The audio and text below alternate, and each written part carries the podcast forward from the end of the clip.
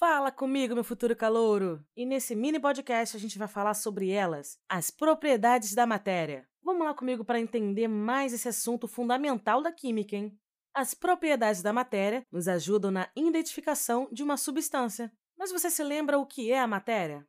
A matéria é tudo aquilo que ocupa o lugar no espaço e que possui massa.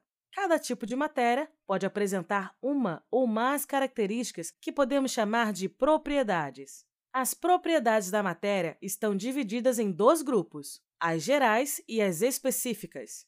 As propriedades gerais são as características que toda matéria apresenta independentemente de seu estado físico, seja ele sólido, líquido ou gasoso.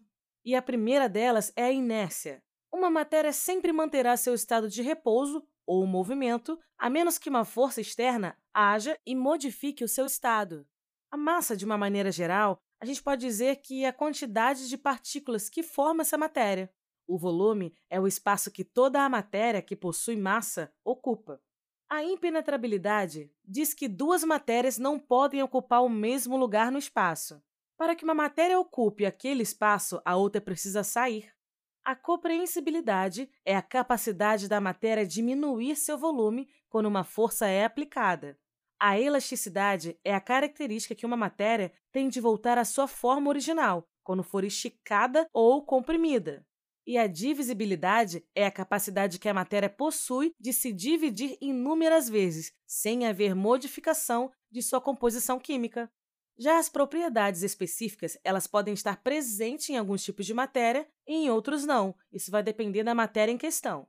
Entre as propriedades específicas, a gente tem as propriedades organolépticas, que se caracterizam por estimular pelo menos um dos cinco sentidos, como, por exemplo, o sal de cozinha, que estimula o paladar, o som de um ovo fritando, que estimula a nossa audição. Ao tocar num cactus, percebemos que ele espinha por causa do nosso tato, e quando observamos fogos de artifícios queimando ou o cheiro de um limão sendo espremido. As propriedades químicas caracterizam a transformação de uma matéria em outro. Chamamos esse processo de fenômeno químico. Para que isso ocorra normalmente, precisamos submeter a matéria a determinadas condições como temperatura, pressão, catalisadores, enfim. Uma matéria só se transforma em outra quando apresenta uma característica química em comum, como os átomos dos mesmos elementos, por exemplo. Se quisermos transformar leite em queijo, é possível, mas ferro em ouro, não. As propriedades físicas são demonstradas em experimentos. A solubilidade é a capacidade que certa matéria tem de dissolver outra, por exemplo, a água dissolvendo o açúcar. A densidade é a relação entre massa e volume, ou seja, quando a matéria forma aquele corpo. O ponto de fusão é a temperatura que indica quando uma matéria deixa de ser sólida e passa a ser totalmente líquida. O ferro, por exemplo, deixa de ser sólido e passa a ser líquido quando atinge 1535 graus Celsius. O ponto de ebulição é a temperatura que indica quando uma matéria deixa de ser líquida e passa a ser totalmente gasosa. O metal mercúrio, por exemplo, ele deixa de ser líquido e passa a ser gasoso quando atinge a 356,9 graus Celsius. A tenacidade é a capacidade que uma matéria tem de resistir ao impacto de outra. Quando uma pedra é arremessada no vidro, ele se quebra, ou seja, a pedra é mais tenaz que o vidro.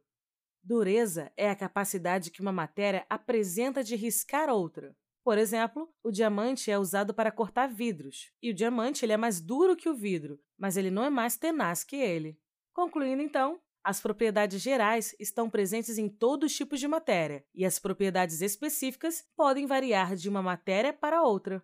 Beleza, futuro calouro, por hoje é só. Deu para aprender bastante nesse episódio, e caso não tenha entendido alguma coisa, volta de novo para você entender. Continua acompanhando nossos episódios, hein? Até a próxima e beijo, tchau!